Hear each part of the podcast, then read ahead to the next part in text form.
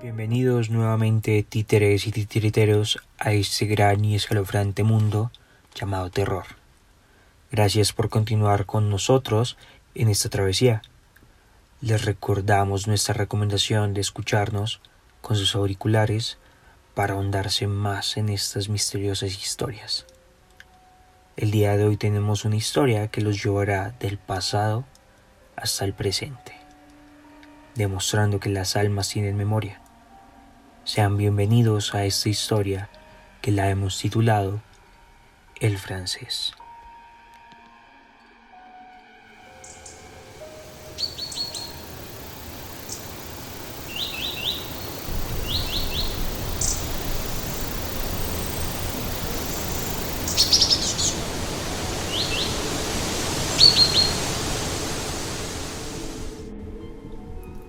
En lo profundo de Santa María, en Boyacá, se encuentra una hidroeléctrica pionera en Colombia, llevando energía limpia a los hogares colombianos desde 1970. Pero al ser este sector una zona boscosa y llena de mitos y leyendas, nunca puede faltar una historia que pueda captar toda nuestra atención.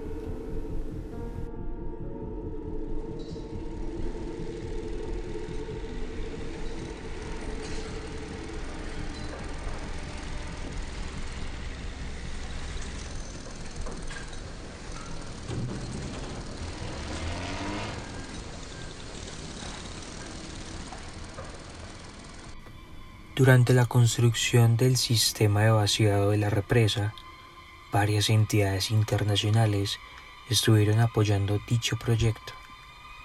En esas habían delegados franceses, quienes eran inversionistas y fieles creyentes del sistema.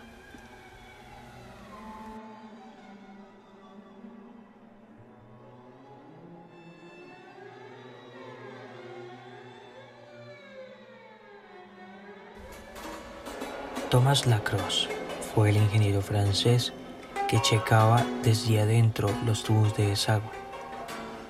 En una revisión de rutina, Lacrosse estuvo horas revisando que todo estuviera sujeto para resistir la fuerza del agua y que superara la altura de más de 5 metros. Nadie predecía que esas serían sus últimas horas de vida.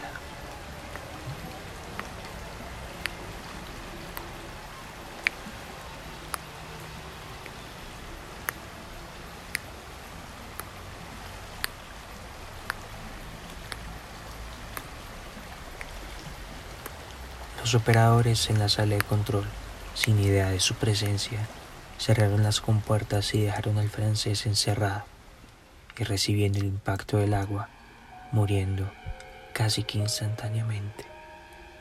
Los empresarios inversionistas decidieron mantenerlo en secreto para que sus billetes no se perdieran en investigaciones y pusieran el alto a las construcciones.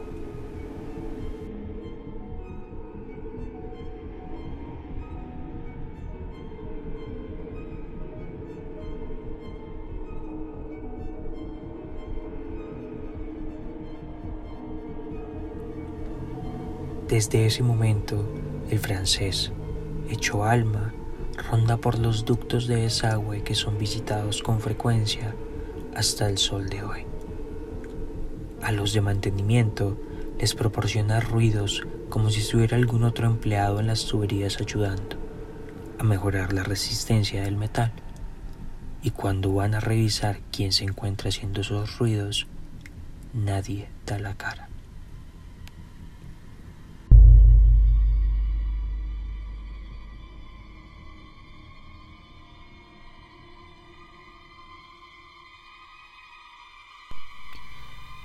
Yo llevo muy poco tiempo en la empresa y me asignaron los ductos de fluido hace pocos meses y aún no me acostumbro a los frecuentes ruidos que hace el francés por la noche. Y además parece que quiere que uno lo saque de ahí, pero pasa el tiempo y él se aburre como de golpear.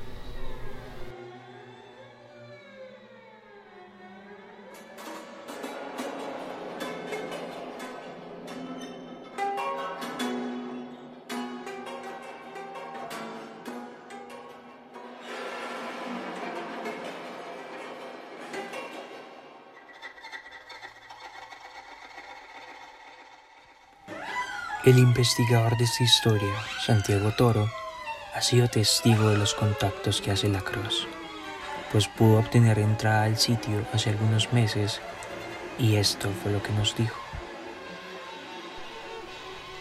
Estábamos varios del equipo hablando con el vigilante y una persona encargada de la compañía. Esta persona pues conoce a fondo la historia.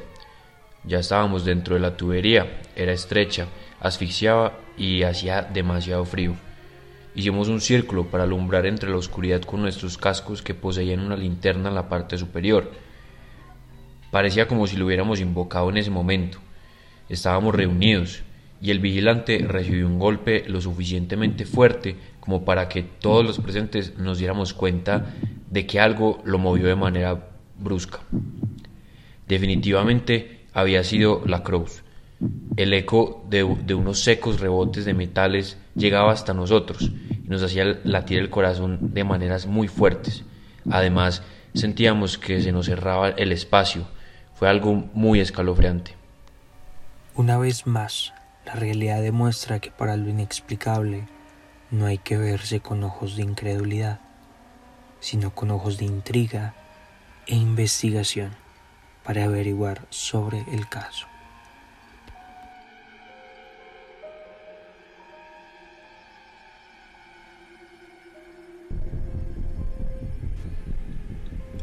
Si desean que averigüemos más a fondo sobre este u otros casos misteriosos, compartan este podcast en sus redes sociales para que así llegue a más personas, sigamos erizando más pieles y así nuestra comunidad crezca.